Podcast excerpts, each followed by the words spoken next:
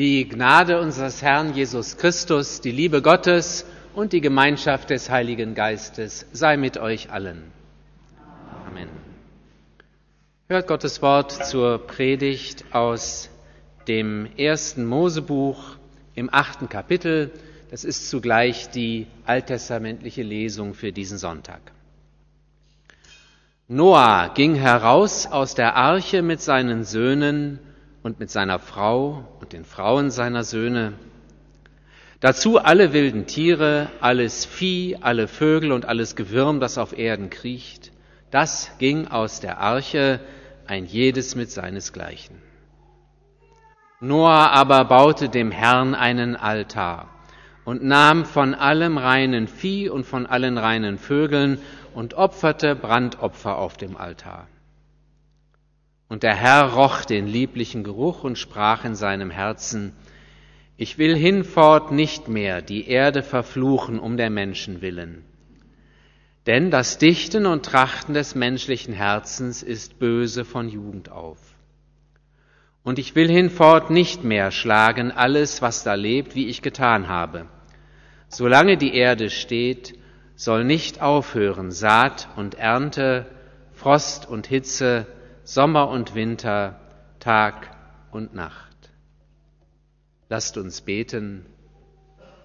Herr Gott, himmlischer Vater, wir bitten dich, segne du Reden und Hören durch Jesus Christus, deinen lieben Sohn, unseren Herrn. Amen. Liebe Gemeinde, eine, wie ich höre und schon geahnt hatte, wunderbare Rüstzeit liegt hinter den Jungbläsern.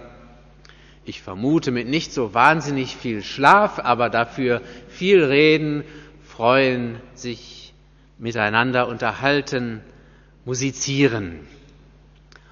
Und es ist bisher alles wunderbar gelungen. Ich habe ein recht kritisches Ohr Natürlich geht immer mal irgendwas schief, aber ich habe heute nichts wirklich hören können. Das war wunderbar. Sehr schön. Toll. Es ist schön, wenn Dinge gelingen, eine Freude. Und besonders, wenn man Musik macht und das dann gut funktioniert. Aber ich nehme an, ihr kennt auch das, dass manchmal beim Üben so gar nichts klappen will. Dann fragst du dich, warum du überhaupt mit diesem Instrument angefangen hast. Du könntest die Trompete, die Posaune an die Wand klatschen, die Tuba vielleicht nicht, weil die einfach zu schwer ist, oder du überlegst, ob du ganz aufhörst damit. Dabei ist doch ein so schönes Instrument eigentlich zum Liebhaben. Jetzt möchte ich mit euch einmal einen Vergleich wagen. Einen Vergleich zwischen einem Menschen, der über sein Instrument verzweifelt, zwischen einem solchen Menschen und Gott. Gott, der am Menschen verzweifelt. Ihr wisst ja, dass ein Vergleich oftmals hinkt, das passt nicht genau. Und ein Unterschied ist jedenfalls deutlich. Wenn du an deinem Instrument verzweifelst, dann liegt das meistens gar nicht am Instrument, sondern wohl eher an dir selber. Wenn aber Gott am Menschen verzweifelt, dann liegt das doch genau an den Menschen. Dabei hat Gott die Menschen, die er geschaffen hat, so lieb. Ein gutes Leben sollen sie führen auf der Erde in gegenseitiger Achtung, Respekt und Liebe.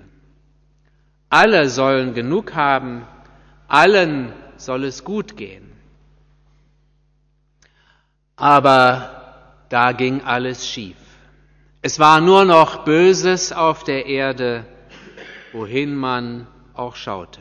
Sie schlugen einander, sie bestahlen sich gegenseitig, sie ließen die Armen verhungern und dachten nur an sich selbst. Es war zum Verzweifeln. Gott war so enttäuscht, er wollte die ganze Welt an die Wand klatschen. Und da geht mehr zu Bruch, als dass nur ein Schalltrichter verbeult. Ja, es war zum Verzweifeln mit den Menschen und so fasste Gott den Beschluss, es hat keinen Zweck, ich nehme alles zurück, ich vernichte die Welt. Das Dichten und Trachten des menschlichen Herzens ist böse von Jugend auf, so stellte Gott fest, noch vor der Sintflut, und deswegen wollte er dem ganzen Treiben ein Ende setzen. Und deswegen kam es zur Sintflut. Die Geschichte von der großen Flut kennen wir alle. Und ihr wisst auch, dass Gott mit der Arche trotz allem noch einen Hoffnungsschimmer gelassen hatte. Da lag ja der Samen für einen Neuanfang. Mit Noah, dem Gerechten, und mit seinen Nachkommen sollte alles viel besser werden. Was ich da eben vorgelesen habe, war das Ende der Sintflutgeschichte. Die Geschichte von einem Neuanfang nach der Katastrophe. Gott macht doch weiter. Die Welt geht nicht unter. Und das ist eigentlich überraschend, weil ja immer noch gilt, und deswegen kam euch das eben bekannt vor, als ich es zitierte, denn es wird hier nochmal gesagt, es gilt, das Dichten und Trachten des menschlichen Herzens ist böse von Jugend auf. Deswegen hatte Gott doch die Sintflut überhaupt gemacht und nun sagt er es nach der Sintflut und verspricht, ich will die Welt nicht mehr kaputt machen. Denn auch bei Noah und seinen Nachkommen konnte Gott nicht damit rechnen, dass sie aus dem Neuanfang eine schöne neue Welt machen würden.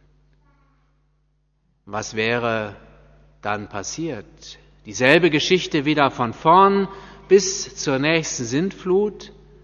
Nein. Und das ist das Überraschende. Gott schwört, dass er die Welt nicht mehr auf Null zurücksetzen will. Keine Sintflut mehr. Vielmehr, solange die Erde steht, soll nicht aufhören Saat und Ernte, Frost und Hitze, Sommer und Winter, Tag und Nacht. Wir versetzen uns jetzt mal nicht mehr in die Lage Gottes. Das ist ja sowieso schwierig, denn wie gesagt, der Vergleich hinkt und ein Vergleich mit Gott allemal. Noch dazu war ja auch die Bläserfreizeit toll und wahrscheinlich wollte sowieso niemand sein Instrument an die Wand schmeißen. Also wir versetzen uns nicht in die Lage Gottes, sondern wir sind ja auf Seiten der Menschen. Und damit sind wir bei denen, die sich vor einer Sintflut fürchten müssten. Manche Leute leben auch tatsächlich so. Die Angst vor dem Weltuntergang begleitet sie jeden Tag. Wie gut ist es da zu wissen, dass Gott versprochen hat, dass er die Welt erhalten will. Sie zieht ihre Bahnen und solange die Erde da ist, soll nicht aufhören Saat und Ernte, Frost und Hitze, Sommer und Winter, Tag und Nacht. Darauf verlassen wir uns auch in unserem Alltag. Wir stellen den Wecker für den nächsten Morgen und gehen davon aus, dass es nicht dunkel bleibt, sondern die Sonne aufgehen wird. Wir gehen davon aus, dass die Welt so weitergeht in all unserem Denken und Planen. Und wir können das tun, weil wir geborgen leben in dem Versprechen Gottes. Gott hat es gesagt, ich will die Welt erhalten. Und deswegen können wir vertrauensvoll in die Zukunft gehen. Aber wie ist es, wenn die Erde wackelt? Was ist mit Tsunamis und großen Fluten? Wir haben die Bilder vor Augen von Trümmerhaufen und leergefegten Stellen, wo mal Häuser waren. Und wenn wir den Klimaexperten glauben dürfen, dann wird das künftig eher schlimmer als besser. Drei Dinge möchte ich in aller Kürze dazu sagen. Zum einen, Gott hat uns diese Welt gegeben, damit wir verantwortlich mit ihr umgehen. Dazu gehört unser alltägliches und auch unser politisches Handeln. Zum anderen, wenn Gott ganze Landstriche untergehen lässt und nicht erhält, dann mag uns das eine Warnung sein vor seiner großen Macht. Wir haben es mit dem Gott zu tun, der Leben und Tod in seinen Händen hält. Zum Dritten aber, und das ist das Wichtigste, was immer im Leben von uns Menschen geschieht, und wenn auch unsere ganze Welt untergeht, wir sind doch in Gott geborgen als seine geliebten Kinder. Dieses Versprechen haben wir in Jesus Christus. Dafür ist er in den Tod gegangen und mit ihm können wir leben. So mag uns diese unsere Welt zum Zeichen werden für die Macht Gottes, aber vor allem für die Verlässlichkeit Gottes. Die Welt steht immer noch und wird immer noch von ihm erhalten, trotz aller Unkenrufe derjenigen, die nur noch den Weltuntergang sehen. Die Welt als Zeichen, apropos Zeichen, was ist eigentlich mit dem Regenbogen?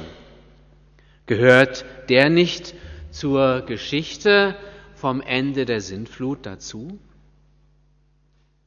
Ganz richtig. Da hätten wir vorhin nur weiterlesen müssen in der Bibel. Jetzt aber wollen wir Gott loben und ihm danken mit unseren Instrumenten und Stimmen, dass er uns leben lässt und unsere Welt erhält. Ja, dass er selbst in unsere Welt gekommen ist und uns nahe ist in Jesus Christus. Und so feiern wir weiter diesen Gottesdienst und singen das nächste Lied, Nummer 530, Komm in unsere stolze Welt. Eine nicht ganz einfache Melodie, aber die Bläser haben es schon geübt. Vor jeder Strophe gibt es ein Vorspiel, das ist besonders diesmal jedes Mal ein Vorspiel, das dem Charakter der Strophe entspricht. Also nicht gleich weiter singen, sondern erst einmal wieder zuhören dann. Und der Friede Gottes, welcher höher ist als alle Vernunft, bewahre eure Herzen und Sinne in Christus Jesus.